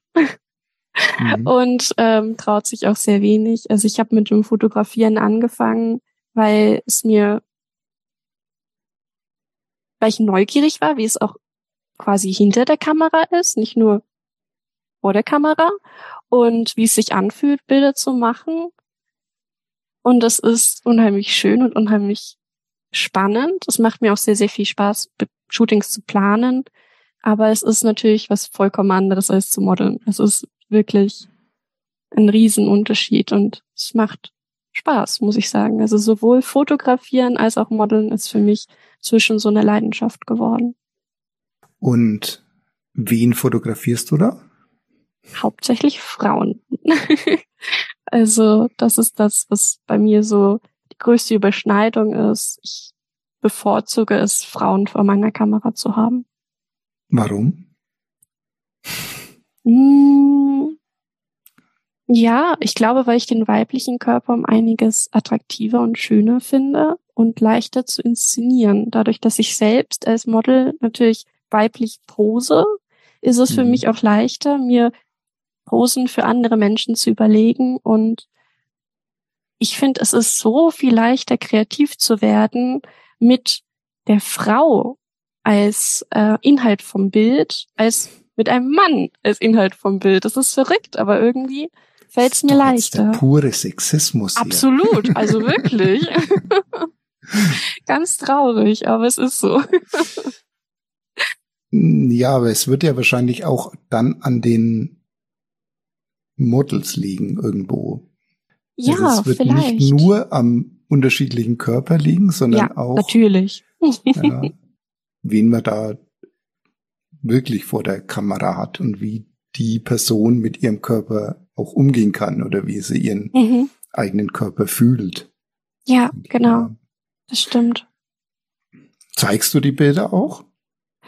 Hm, ich fange langsam damit an. Tatsächlich bin ich unheimlich kritisch, was meine Sachen angeht und ich arbeite daran, es jetzt langsam auch zu teilen und auch ähm, ich habe an einer Website für mich selbst gearbeitet, damit ist alles auch ein bisschen seriös und ähm, ja insgesamt irgendwie so einen offizielleren Eindruck macht, wenn ich dann eben da ähm, auch Bilder zeige, weil ich gerne Boudoir-Fotografie mache und ich gerade in dem Bereich mir vorstellen kann, dass viele ähm, Frauen zögerlicher sind, ob sie sich das trauen und wenn insgesamt alles schön stimmig und seriös ist, sie sich mehr trauen, das dann auch zu wagen, auch wenn sie jetzt noch keine Erfahrung in dem Bereich haben.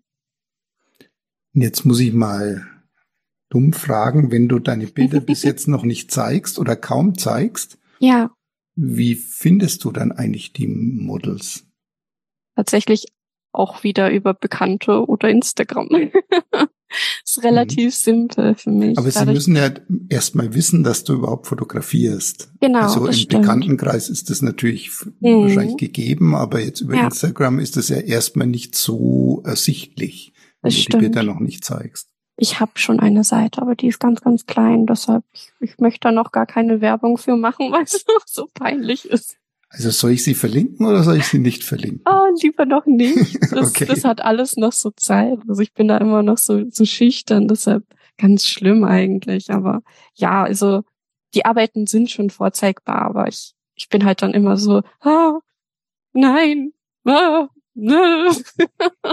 okay. Also dann lassen wir es mal noch. Also ich, ich kenne sie jetzt nicht. Ich habe jetzt kein Bild vor Augen, ehrlich gesagt. Ja, ich muss sie dir auch ja. mal zeigen, aber bei dir habe ich auch wieder Angst, was du dann darüber denkst. Du bist ja, ja, schon meiner Meinung nach jemand, der wirklich sehr gut fotografiert und dann hat man, das ist vielleicht auch der Grund, warum ich da immer noch so schüchtern bin mit meiner Instagram-Seite, weil ich mir einfach denke so, ah, ich kenne so viele Menschen, die so unheimlich gut fotografieren und mich dann da irgendwie auch zu präsentieren und zu sagen, ja, ich fotografiere auch, ist mir irgendwie dann so unangenehm, weil ich mir selbst so vorkomme, als ob ich noch nicht so gut fotografiere wie viele andere. Und ja, man hat halt immer höhere Ansprüche. Man sagt, ah, ich muss nur noch ein paar mehr gute Bilder haben. Und dann fange ich so richtig an, das alles zu zeigen. Und dann macht man weitere schöne Bilder und denkt sich, ja, aber ich muss noch mehr gute Bilder machen. hm.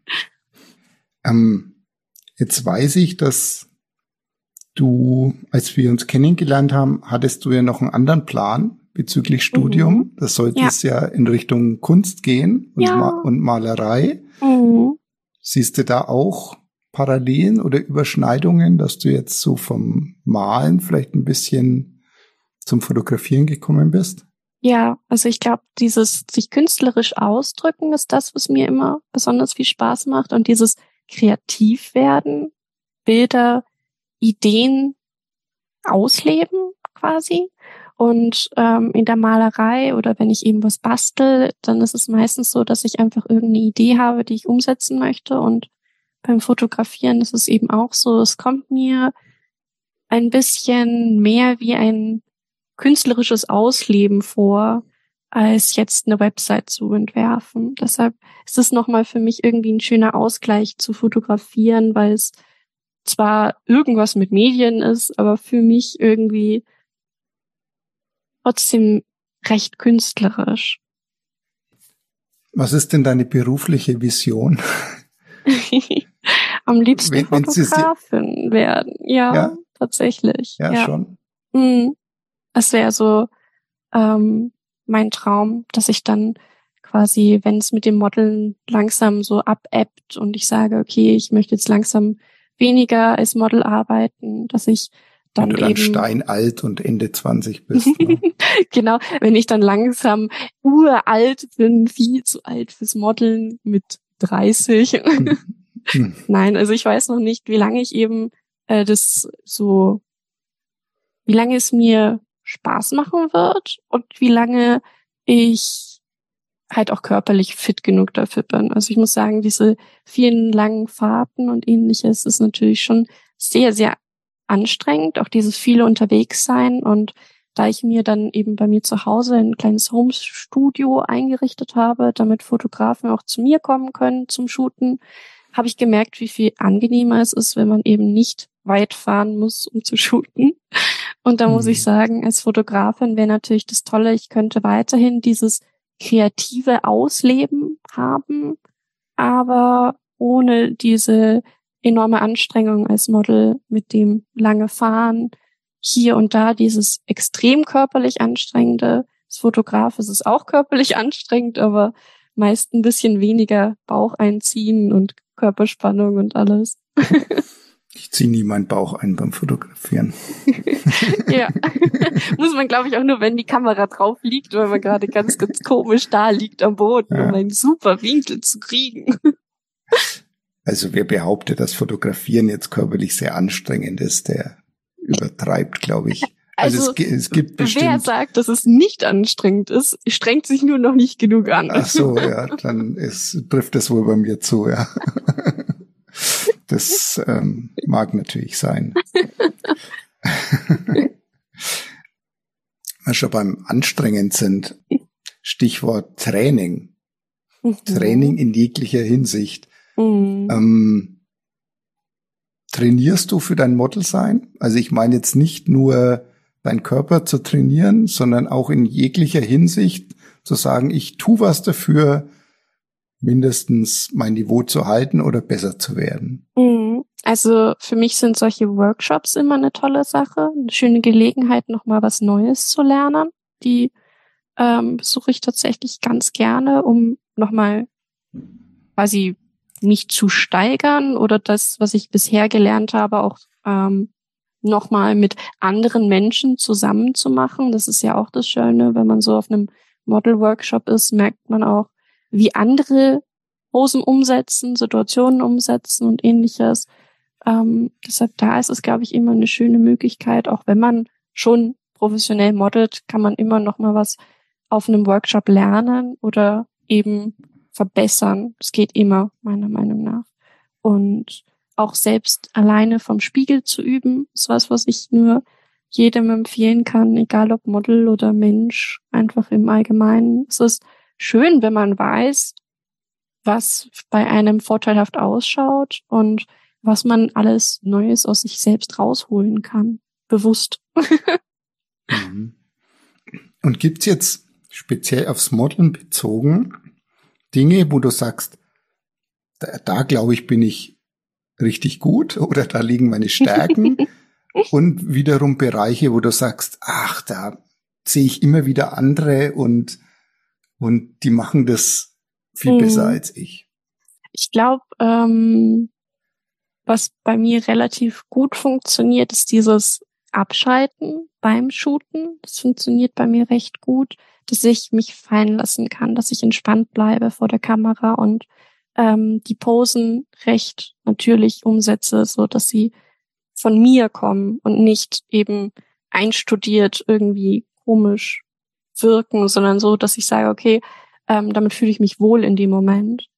Und oder ich weiß, dass es gut aussieht und ich mache es in dem Moment eben automatisch, weil ich weiß, dass ich mich damit wohlfühle. Und weil ich nicht so großartig drüber nachdenke, sieht das jetzt gut aus bei mir, sondern es funktioniert halt. Das ist, glaube ich, ganz gut, dass ich mich fallen lassen kann vor der Kamera. Was bei mir noch nicht so gut läuft, sind, glaube ich, oder wo ich sage, okay, da habe ich noch Potenzial, was ich noch viel, viel mehr machen möchte, viel, viel mehr üben möchte, ist so ähm, unterschiedliche Gesichtsausdrücke, intensive Blicke. Ich glaube, da kann man immer noch mal eins oben draufsetzen und das ist auch was, was ich bei mir selbst noch verbesserungswürdig sehe. Irgendwie so generell meine Mimik vor der Kamera und ähm, meine Blicke. Ja. Wie du Blicke jetzt gesagt hast, das war schon mal gut. der Ausdruck in der Stimme. Ist es dir, ist es dir lieber, wenn ein Fotograf dich laufen lässt? Einfach. Also im Mhm. Sinne von, mach mal.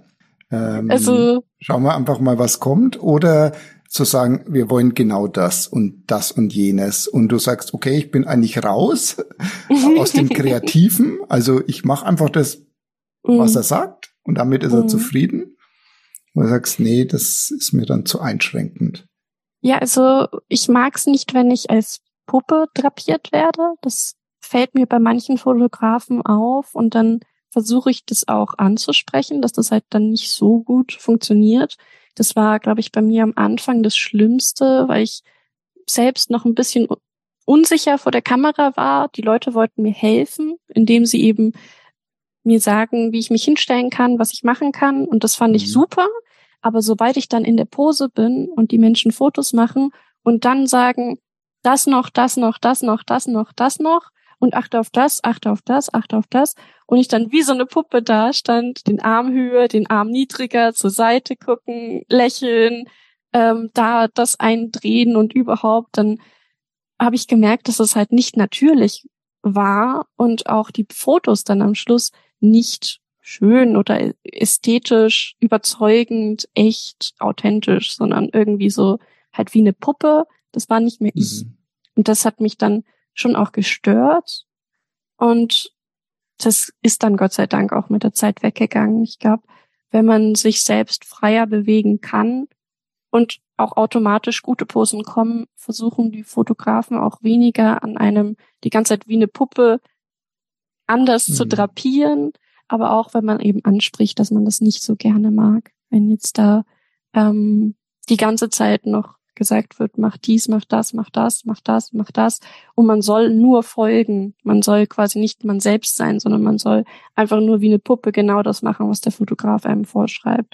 Das ist für mich eher unangenehm. okay. Wie, wie sieht's denn mit Erfahrung aus? Ist viel Erfahrung zu haben, viel Routine zu haben? Ist das eigentlich was Gutes oder kann das auch mal was Schlechtes sein? Hm, ich glaube, man kommt irgendwann vielleicht so in einen Trott rein, dass man dann irgendwann so seine Standardposen hat, bei denen man dann gerne bleibt, bei seinen Standardblicken. Und wenn man eben dann zu viel Erfahrung hat und zu überzeugt ist, wie man eben vor der Kamera aussehen will, kann es sein, dass es dann irgendwann unvorteilhaft ist. Hm, da ist es vielleicht schöner, wenn die Menschen einfach authentisch vor der Kamera sind, weil sie noch nicht so viel Erfahrung haben. Ich glaube aber, dass es auch einfach schön ist, wenn man viel sich mit den Bildern und mit dem Modeln auseinandersetzt. Und da kann dann viel Erfahrung trotzdem dafür sorgen, dass die Bilder authentisch bleiben und dass viel Erfahrung auch gut ist. Also bei mir muss ich sagen, ist die viele Erfahrung definitiv vorteilhaft dafür, dass ich jetzt als Model professionell auch arbeite. Wenn ich nur TFP machen würde, würde ich sagen, wäre es unwichtig, ob ich jetzt viel Erfahrung habe oder nicht, weil in dem Bereich es oft mehr so ums Spaß haben geht und um mhm. schöne Bilder zusammen machen, jemanden kennenlernen, irgendwie was Neues erleben. Das ist immer, glaube ich, bei TFP oft im Fokus wenn man es als Model zum Hobby macht. Und wenn man später professionell arbeitet, ist es oft so, dass man eben bestimmte Ziele hat an Fotos, an ähm, Bildideen, die man umsetzen möchte. Und wenn man dann wenig Erfahrung hat und der Fotograf will aber eben so auch was haben am Schluss und du wirst dafür bezahlt, ist natürlich äh, viel Erfahrung schon auch von Vorteil, damit der Fotograf nicht auch noch die Modelarbeit übernehmen muss. Mhm. Ist es dir auch schon mal passiert, dass dich jemand beim Shooting auf eine positive Weise so richtig aus deiner Komfortzone geschubst hat? Und du gesagt hast, okay, das war jetzt irgendwie völlig außerhalb meiner normalen Routine, aber irgendwie spannend. uh, weiß ich nicht. Mir fällt tatsächlich auf Anhieb leider kein typisches Beispiel ein.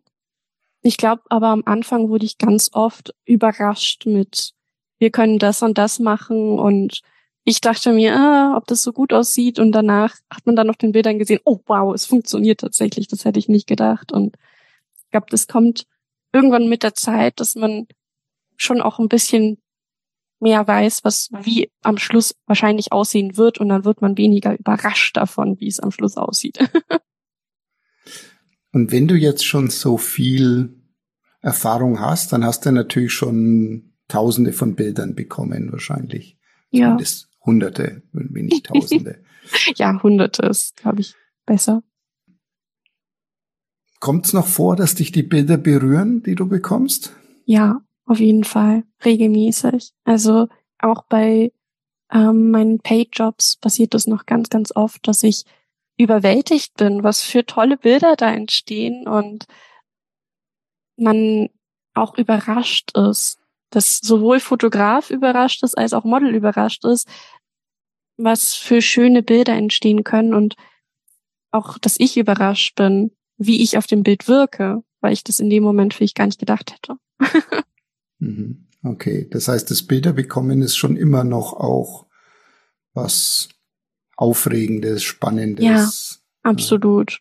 Es ist auch immer so ein so ein Erfolgserlebnis natürlich, weil man dann auch die Ergebnisse sieht und auch die ähm, Fotografen die Bilder stolz teilen. Also das ist für mich oft das größte Kompliment, wenn die Leute eben dann die Bilder auch eben auf ihre Website tun oder eben in ihr Portfolioheft tun, auf ihrer Instagram-Seite veröffentlichen und zeigen, dass sie da wirklich glücklich sind mit dem, was eben da zusammen entstanden ist. Und das ist dann schon ein schönes Kompliment. Kam es auch schon ab und zu vor, dass du mal beim Fotografen oder einer Fotografin das Gefühl hattest, der muss ich jetzt oder dem muss ich jetzt ein bisschen helfen. Wie der, der, ich habe, ich bin offensichtlich jetzt die, die deutlich mehr Erfahrung hat. ähm, und ich muss dem jetzt ein bisschen auf die Sprünge helfen. Also dadurch, dass ich eben auch mit noch nicht so erfahrenen Fotografen arbeite, ist es oft so, dass ich Posen vorschlage, Bildideen vorschlage, Settings auch vorschlage, weil ich natürlich in meinem Homestudio selbst weiß, was kann man alles umsetzen. Und da ich eben selbst auch fotografiere, mache ich manchmal Vorschläge, wie es vielleicht besser aussehen könnte, wenn ich merke, dass gerade irgendwie was nicht funktioniert, dass er eben gerade da steht und sich denkt, hm, irgendwie hm. Und wenn ich eben merke, dass er auf seine Kamera schaut und ist so, hm, dann schaue ich eben auch mal mit rein und dann gucken wir so gemeinsam und dann schlage ich vor, hm, und wenn wir das machen und das ist halt so, sehe ich jetzt nicht als, ich muss diese Menschen helfen und oh nein, er ist so unerfahren oder so, sondern gerade das macht mir eigentlich auch total Spaß daran, ähm, wenn ich mhm. mich am Shooting mit beteilige und auch wenn ich einfach nur pose und der Fotograf dann eben mir das Kompliment macht, so, ach, bei dem muss ich gar nicht sagen, äh, wie du posen sollst, sondern du machst einfach. Das ist gerade so angenehm. Ich kann mich ganz aufs Fotografieren konzentrieren. Freut mich das, weil ich merke, ich helfe ihm, weil ich natürlich was abnehme, was er vielleicht bei einem anderen Menschen jetzt übernehmen müsste, dass er ihr sagt, wie sie posen soll. Ähm, aber ich sehe das nie als Bürde, dass ich diesem Menschen jetzt helfen muss, sondern ich freue mich total, dass ich dem Menschen dann in dem Moment helfen kann, das zu erreichen, was er erreichen möchte und vielleicht auch was Neues den Menschen beibringen kann. Das macht mir auch großen Spaß, dass ich mir denke so, uh, ich weiß etwas, was diese Person noch nicht weiß und ich kann mein Wissen teilen und dann bin ich ganz stolz und das macht schon großen Spaß. Hm. Das hast du gerade schon angesprochen, die, wenn man Kompliment bekommt mhm. beim Shooting, ist Kompliment bekommen ein schwieriges Thema, ein heikles Thema? Mhm. Oder siehst du das immer positiv? Bei mir ist es so, dass ich oft das Ganze sehr positiv sehe, dass es eigentlich eher eine unangenehme Situation sein muss, damit ein Kompliment bei mir auch schlecht ankommt. Also ich glaube, beim Shooting, wenn man sich gut versteht und dann ein Kompliment bekommt, nimmt man es in dem Moment natürlich auch als Kompliment und nicht als, ähm, oh je, hm, das mag ich jetzt eigentlich gar nicht hören oder hu, das ist jetzt ganz komisch, sondern man schaut ja dann, also die meisten Fotografen versuchen da auch nicht irgendwie grenzüberschreitend zu sein und ein Kompliment in einer unangepassten Situation zu machen, sondern die meisten wissen eigentlich auch um ihre Rolle in dem Moment. Also ich glaube, die mhm. meisten sind eher vorsichtig, was Komplimente angeht, weil ähm, gerade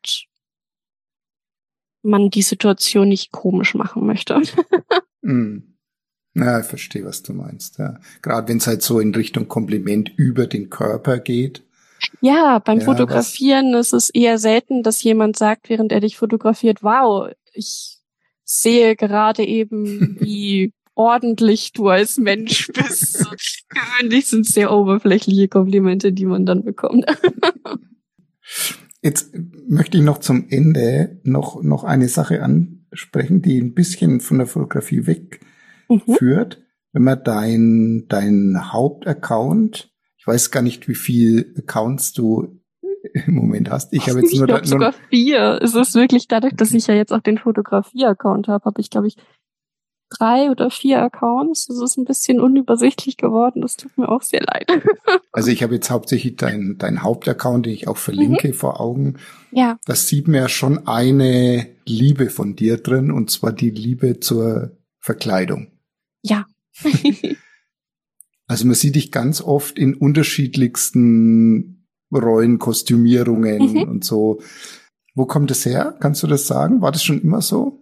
Ja, also ich glaube, ich war als Kind schon so, dass ich mich unheimlich gerne verkleidet habe und auch äh, dann irgendwie bemalt habe oder so. Deshalb so ähm, dieses in andere Rollen schlüpfen und so weiter ist ja als Kind auch oft total schön, wenn man dann miteinander spielt und dann ist man gerade eben der Ritter oder die Prinzessin oder der Polizist oder eben der sonst irgendwas. Das fand ich immer schon ganz lustig und ich glaube, beim äh, Verkleiden hat mir dann eben auch immer dieses Herrichten gefallen. Dieses, okay, ich schmink mich jetzt, ich verkleide mich jetzt und dann sehe ich am Schluss ganz anders aus und sehe an mir was ganz Neues und das hat mir schon immer Spaß gemacht. Schön. Gibt, ja, und, und dann geht's ja auch in diese Cosplay-Richtung, Mhm. von der ich Genau. überhaupt nichts verstehe. ähm, ich glaube, als wir uns damals kennengelernt hab, haben, da wusste ich mit dem Begriff noch gar nichts Mhm. anzufangen, was das überhaupt bedeutet. Und mir Ja. ist, also ich weiß da wenig drüber, aber das Es ist, ist, glaube ich, in Deutschland auch nicht so verbreitet bisher, ja. Mhm. aber das ist auch was, was du dann magst. Gehst du dann auch auf solche, wie nennt sich das, Conventions oder Mhm. Treffen oder so? Genau, ja, also ähm, man verkleidet sich, also um den Begriff mal zu erklären beim Cosplay, weil es eben auch vielen gerade nichts sagt, man äh, verkleidet sich eben wie ein fiktiver Charakter. Also wenn man jetzt eine Serie oder ein Videospiel gerne mag, dann kann man sich aus den Charakteren, die dort eben existieren in diesem Universum, jemanden raussuchen. Man macht eben, man kauft oder man macht selbst eben das Kostüm von dieser Person und ähm, verkleidet sich als diese Person und ähm, geht dann eben auf eine Convention und zeigt durch dieses Kostüm, was einen gerade eben begeistert. Also wenn man eben als dieser Charakter verkleidet ist, ist es auch für alle anderen ersichtlich, oh, diese Person mag diesen, jenen Anime oder eben dieses Videospiel, diese Serie. Und das ist eigentlich dann schon ganz cool. Und muss das dann innerhalb von einem bestimmten Genre sein? Also Anime äh, oder so? Oder kann ich mich jetzt auch als Pumuckl verkleiden und es ist trotzdem Cosplay? Das ist theoretisch auch ein Cosplay tatsächlich. Ich glaube, Cosplay ist nur der Begriff, der eben im Anime, Manga und Videospiel ähm, Bereich am normalsten ist. Also der sagt den Leuten in dem Bereich eben auf den Conventions auch was und man sagt eben nicht, ich gehe mich jetzt verkleiden als diese Person, sondern ich sag halt, ja, ich mache ein Cosplay von der und der Person und das ist irgendwie so ein gängiger Begriff für die und das ist halt weniger so dieses kindliche Verkleiden, sondern mehr so dieses, ja, wir sind alle ähm, überaus seriös, während wir das machen. Okay, das heißt, es wird schon auch ernst genommen irgendwie. ja, Also, also, es, es ist jetzt nicht nur so Fun und Spaß und, Mhm. sondern auch, man nimmt den, den Charakter, den man darstellt, auch tatsächlich ernst. Zum. Teil, ja. Also manche Menschen haben eben großen Spaß daran, ähm, eine Person zu nehmen oder einen Charakter zu nehmen, den sie bewundern oder wo sie sagen, okay, diese Person ähm, war eben besonders einprägsam. Es gibt auch welche, die eben mit Absicht dann Personen sich raussuchen, die eher ähm, Bösewichte sind oder ähnliches, weil sie eben dann Spaß daran haben, diese Person dann da als Kostüm dann eben auch zu verkörpern und zu zeigen, dass diese Person für sie halt besonders eindrucksvoll war. Es ist aber auch oft so, dass man sich eher so Personen raussucht, die eben auch von den körperlichen Gegebenheiten her gut zu einem passen. Und ähm, dadurch gibt's eben verschiedene Leute, die dann eher in die eine Richtung gehen und sich eben, also wenn man jetzt ein großer, starker Mann ist, ist es eher selten so, dass der sich eben dann einen weiblichen Charakter raussucht, den er cosplayt, sondern man sucht sich eben als Frau Mhm. dann oft weibliche Charaktere aus und eben als Mann oft männliche Charaktere, aber es gibt eben trotzdem auch das, dass man ähm, einen Charakter, der eigentlich weiblich ist, männlich darstellen kann, obwohl man eine Frau ist. Oder Mhm. eben, weil man ein Kerl ist, setzt man diese Person, die eigentlich weiblich ist, als Mann dann um. Und das ist schon auch ganz spannend, weil manche Männer sich eben dann auch weiblich verkleiden und das ist dann irgendwie in dem Falle eher witzig, weil es einfach verrückt aussieht. Es gibt aber auch die, die das dann eben als so einem richtigen männlichen Charakter umswitchen. Das heißt, alle Mhm. Kleidungsstücke, die eben dann eher weiblich zugeordnet sind, werden dann eben zu typisch männlichen Kleidungsstücken umgewandelt und die Haarfarbe und ähnliche Aspekte, die eben bei einem Charakter besonders einprägsam sind, sind eben dann beim bei der anderen Version vom Gender her eben auch immer noch vorhanden, so dass man die Person wiedererkennt, obwohl es ein anderer Mhm. Gender ist. Und das ist schon echt cool, wie kreativ man da werden kann im Umsetzen von diesen Charakteren. Interessant. Ja. Wieder was gelernt. Wärst du gerne mal ein Mann? Für kurze Zeit? Hm. So für eine Ich Woche? glaube, jede Frau fragt sich, wie es ist. Ich weiß noch nicht, ob ich wirklich, also wäre es dann so, dass ich trotzdem noch meinen normalen Alltag leben muss und Termine dann absagen muss, weil ich plötzlich ein Mann bin? ist es so ein so, du- Szenario? Du, du, du, hast, du hast eine Woche, in der du keine Termine hast. Du hast eine Woche frei. Oh, Du bist, ja, eine, bist eine Woche Mann. fände ich Mit interessant. allen, mit allen Erfahrungen kannst dich in der Welt bewegen als Mann. Oh, ich müsste mir neue Klamotten Mann, zulegen. hast die Hormone eines Mannes, Ist schon interessant. Männerkla- Männerklamotten. Mhm. Ist schon interessant auf jeden Fall. Schon allein um mal, also jetzt im Winter schon allein um den Schnee pinkeln zu können, das wäre auf jeden Fall ein Erlebnis. Ja, wäre bes- bestimmt spannend, ne? ja, so den Namen pinkeln, das ist auf jeden Fall ein, ein Ding, was als Frau schwierig ist. ja, also wenn das der einzige Antrieb ist, Das wäre das Einzige, was auf meiner Liste ist der, der auch mit Dinge, die ich irgendwelchen technischen. Gerätschaften irgendwie hinkriegen, dass man da auch ziehen kann. Ja, aber dann bin ich ja kein Mann. Ich möchte sie als Mann erleben. Okay, also du müsst auch richtig breitbeinig hinstellen und so, so richtig. Ja, es müsste ja auch völlig normal sein. So als Frau, wenn ich dann mir hier so Ja. ein krasses Gadget dafür zulege, dann ist es ja schon wieder total unauthentisch. Ja, stimmt. Also vielleicht auch, mir ging es jetzt auch drum, ja, zum einen das zu fühlen, wie, wie man Mhm. sich als Mann vielleicht anders fühlt Ja. als als Frau. Wir wissen das ja Das beides nicht, ob das überhaupt so ist.